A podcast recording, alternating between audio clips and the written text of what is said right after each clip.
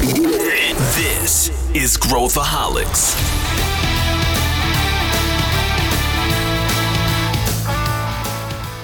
Olá, aqui é Pedro Van Gertner, sou o CEO da ACE e esse é Growthaholics, o podcast para quem adora inovação e empreendedorismo. Hoje a gente vai fazer a última mentoria express dessa temporada. Esse é um formato onde a gente reflete sobre carreira, mercado e desenvolvimento pessoal. Antes de tudo, eu queria saber se você gostou desse formato mais curto de conteúdo. Então, manda o feedback para a gente. É só escrever um e-mail para podcast@goace.vc. A gente quer ouvir, quer entender se esse formato faz sentido para você. Também os seus compartilhamentos nas mídias sociais nos ajudam a entender a temperatura da nossa audiência. Então, se você gostou, compartilha lá. E falando em feedback, é sobre isso que a gente vai falar hoje. A gente vai encerrar nossa temporada justamente discutindo essa ferramenta tão importante para o nosso crescimento profissional e pessoal. Eu gosto de pensar no feedback de duas formas. Primeiro, a forma mais simples e óbvia de feedback é o feedback daquilo que acontece. Ou seja, eu queria atingir um determinado resultado, eu fiz uma determinada ação e o resultado daquilo é o meu feedback imediato. Esse tipo de feedback nos dá uma mensagem muito clara se eu consegui ou não consegui fazer aquilo que eu me propus. E eu acho que, partindo disso, a maneira que eu gosto de enxergar o feedback é, por exemplo, num time onde a gente está jogando um determinado esporte. Imagina que todos nós estamos na quadra e a gente quer ganhar o jogo, a gente quer ganhar a temporada, a gente, enfim, quer vencer todos nós juntos. Para a gente vencer, todo mundo tem que ter a sua melhor performance na sua atividade específica. Se eu vejo alguém na quadra que, por exemplo, está dando uma pisada um pouco diferente e isso pode estar tá atrapalhando a performance dessa pessoa, eu posso chegar para essa pessoa e falar: olha, você viu que o seu passo está um pouquinho inclinado. Se você ajustar um pouco o seu rumo, talvez isso gere mais impulso na hora de correr.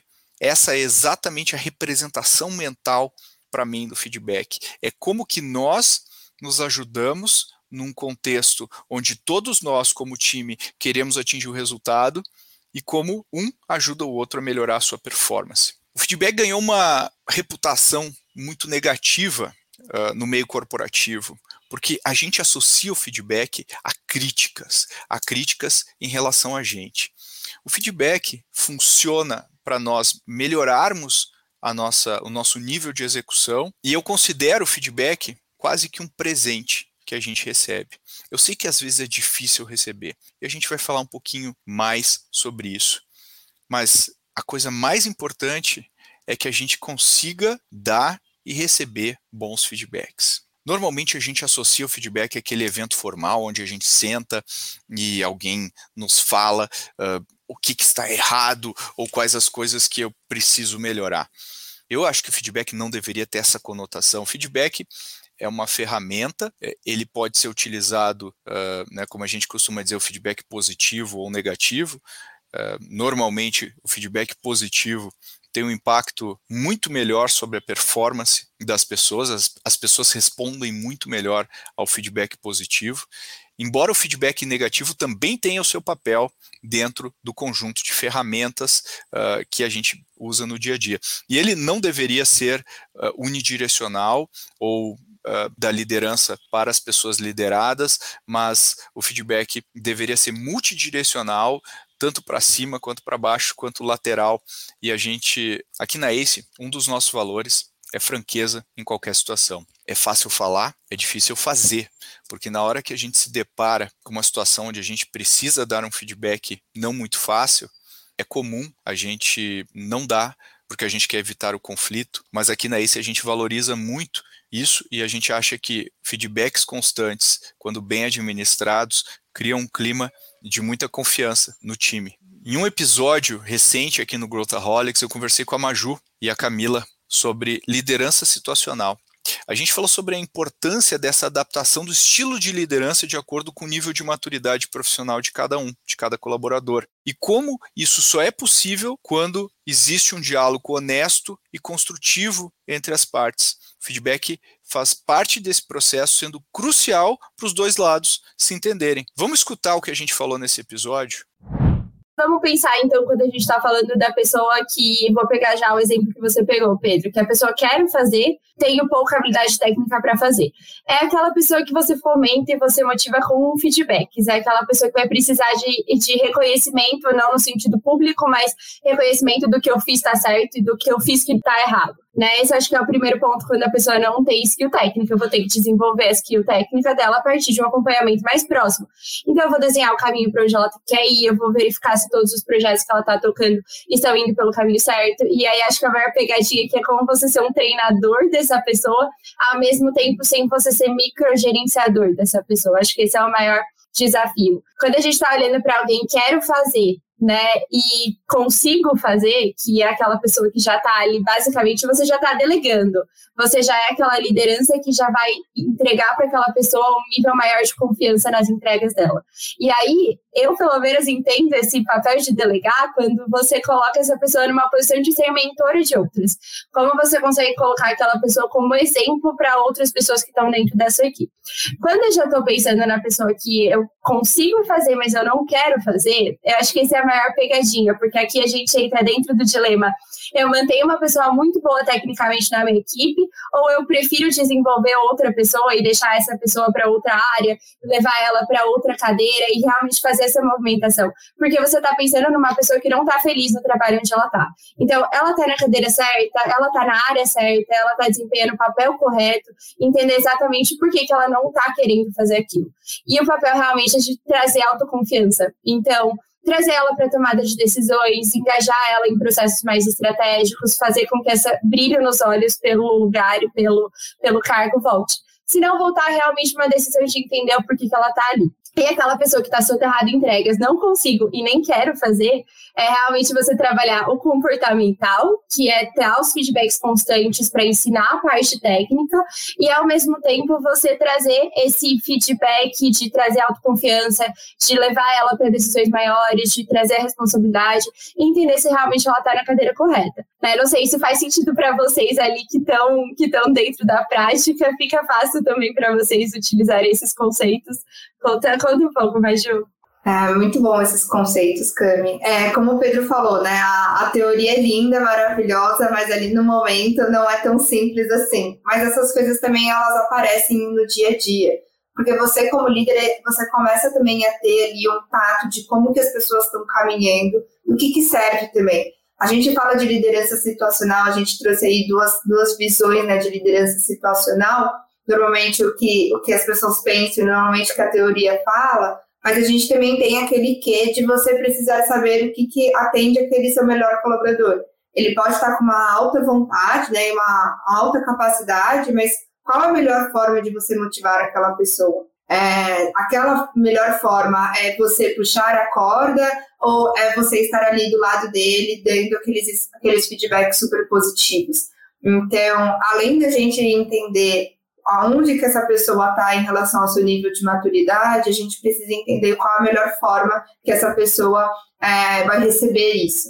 E, e aí você só entende, você só compreende isso tendo ali uma, uma abertura com aquele seu colaborador, né? Então, nos seus one-on-ones, nas suas conversas, quando você também se mostra é, frágil como líder, essa pessoa também vai abrir ali quais são os principais pontos que ela, que ela está com problema, e aí sim vocês começam a ter uma conversa mais transparente de, ok, como que a gente sai daqui e vai para algum outro lugar em conjunto, né?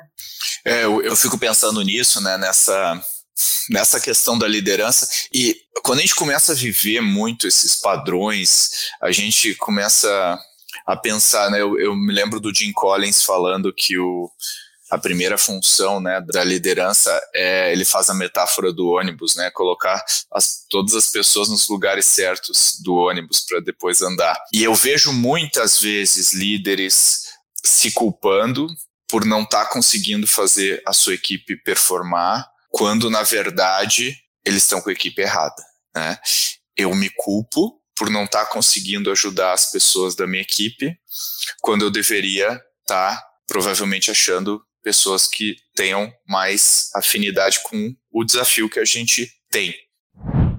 Se a gente quer ter orgulho do produto final que a gente está fazendo, detalhes são muito importantes. E inovação, isso não é diferente. assim como na cultura da empresa, principalmente porque a liderança precisa se tornar um exemplo a ser seguido. No episódio 50, o Guilherme Petreschi, founder da Woke, falou sobre essa comunicação honesta quando formamos novos líderes no mercado hoje em dia. Vamos ouvir o que ele disse. Mas eu fico muitas vezes surpreso, como ainda hoje, às vezes eu faço uma pergunta mais provocativa tal, e eu recebo, recebo resposta assim, no meu, no meu setor não vai mudar. Eu ainda escuto, né? Então, assim, o primeiro elemento que eu queria trazer é assim, as pessoas precisam ter a convicção de que vai mudar. Do ambiente mais tradicional, lento, específico, técnico, ao mais rápido, inovador, orientado ao consumidor, na ponta, as dinâmicas vão mudar. É fundamental entender que inovação não é uma coisa única, né? você pode inovar em várias frentes. Pode inovar no produto, na forma, no modelo de negócio, na ferramenta, no ritmo, no preço, na experiência e assim por diante. É, e aí, em linha com isso, eu acho que assim, isto posto, né? Assim, pô, tenho certeza que, cara, ou a gente muda, ou o caminho nos levará a um muro. Eu acho que tem algumas coisas chaves. É, o primeiro é assim: a gente precisa entender que ou empoderamos as pessoas do seu próprio autodesenvolvimento, ou a gente não forma nenhum líder, nem líder e nem inovador, nem líder inovador. Né? As pessoas precisam estar empoderadas disso. Depois, a gente precisa criar um ambiente de comunicação honesta. Chega de comunicação de chutar a bola para o lado, seja de projetos que endereçam uma pequena parte do todo ou é, recursos dedicados só para inglês ver. Né? E no mundo do desenvolvimento de formação de líderes é impressionante quanto disso existe. O Gui, você pode dar um exemplo de, dessa comunicação indireta, ou uhum. enfim, só, só para acho que é legal para o pessoal que está ouvindo? Posso, e, e, posso inclusive dar uma recomendação de uma linha que eu particularmente acredito muito e recomendo um livro chamado Powerful, né, da Patty McCord, é, que, enfim, foi a primeira VP de RH do, do Netflix, Netflix. e co-fundadora, co-construtora da, da, da cultura Netflix tão famosa, onde este pilar, inclusive, é chave. Recomendo muito a leitura, porque ali, assim, vários mitos caem por terra, como você pode ter uma comunicação honesta, clara, como essa relação que a gente ainda tem no mundo organizacional tradicional ao redor do mundo, né, dessa dependência das pessoas com a organização e da dependência da organização com a pessoa, um vínculo que é maléfico, eu diria, para os dois lados. Né? Enquanto numa cultura de comunicação honesta e transparente, a gente não deveria ter, nem do ponto de vista do colaborador, nem do ponto de vista da empresa ou do líder e vice-versa, nenhuma restrição para dizer, cara, você não está entregando aquilo que você foi contratado para entregar. Tão simples quanto isso. Né? Da mesma forma como a pessoa deveria ter total liberdade e se sentir extremamente confortável para dizer, esta empresa não tem mais o desafio que eu entendo ser chave para o meu próximo ciclo de desenvolvimento. E essa conversa está tudo bem, ela é produtiva, né? A gente tem que fugir da procrastinação, né?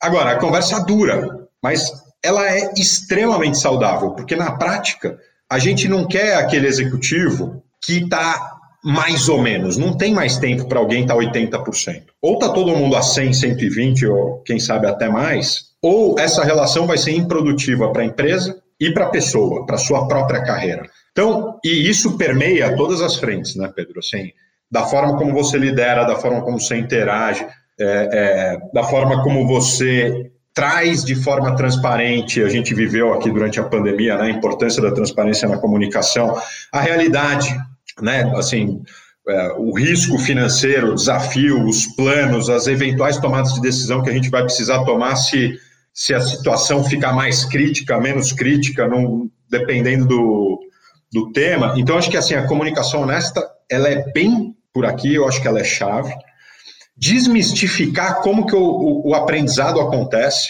Né? Então, assim, não basta dar um curso. Né? É assim, minha crença pessoal, de tudo que a gente estuda, primeiro é autoconhecimento. A gente precisa estimular autoconhecimento. Depois a gente precisa ajudar ou estimular que a pessoa busque educação. Depois, talvez como responsabilidade da empresa e dos líderes, é criar espaço para a pessoa ter experiência, por aquilo em prática, de fato. E por último, conexão. Está conectado. O aprendizado vem né, de, de, de, pessoas com visões de mundo diferentes, experiências completamente diferentes, setores completamente diferentes, isso estimula lideranças inovadoras, capazes de, de conectar é, é, informações que não estão ali na nossa primeira camada né, possível de se, de se, enxergar. Não se estimula e não se cria liderança se a gente não tiver exemplo. Né? É, Para trazer um, um exemplo do que eu quero dizer aqui, muitas vezes eu escuto o seguinte: Pô, o cara tem que se expor, tem que conhecer o mundo das startups e tal. Aí você pergunta, e você, quantas startups do seu setor você se relaciona? Puta, é, não, minha agenda é complexa. Qual é a chance dos teus liderados se exporem né, a esse, esse ambiente, agirem dessa forma? É zero, não vai acontecer. Né? E ter a pele no jogo, né? precisa tomar risco, precisa, cara, é, é, tá envolvido, porque senão não, não estimula que as outras pessoas façam ou ajam da mesma maneira a comunicação honesta entre todas as partes não é fácil, não é simples, mas eu acredito que se a gente quer estabelecer boas relações no ambiente profissional, especialmente se a gente quiser inovar, a gente precisa gerar muita confiança entre todos os envolvidos. E é um dos grandes desafios das lideranças estabelecer esse ambiente. Dar e receber feedback é crucial, não apenas para entender a sua função em um projeto, mas também permitir que um líder se aprofunde ainda mais nos objetivos que a equipe tem em comum. Eu acho que uma das coisas que mais foram importantes para mim na minha jornada é entender que o feedback não diz respeito a quem você é enquanto pessoa. O feedback diz respeito a um comportamento percebido por alguém num recorte bastante restrito de quem você foi naquele instante não levar o feedback para o lado, eu acho que é impossível não levar para o lado pessoal, mas não levar o feedback para um lado destrutivo, para um lado onde a gente acha que está tudo errado, é uma habilidade que a gente desenvolve com o passar do tempo. E a única maneira da gente desenvolver essa habilidade é estando abertos a receber mais e mais feedback. Como qualquer outra coisa, feedback é um treino, tanto dar quanto receber. E eu proponho que você, saindo desse episódio, dê um feedback para alguém, tente ter conversas que talvez você ache difíceis no curto prazo, mas que vão gerar mais confiança e mais resultados no longo prazo para todo mundo envolvido. Chegamos ao fim do último episódio dessa temporada de Mentoria Express. Como eu disse lá no início, nós queremos seu feedback. Conte pra gente se você gostou ou não desse formato, se quer ver mais ou se tem alguma dúvida que quer ouvir sendo respondida por aqui. O e-mail é podcast@goace.vc, G O A C E.vc. É só mandar para lá que a nossa produção lê tudinho e responde para você. Não esqueça de compartilhar o nosso podcast com todo mundo. Até a próxima.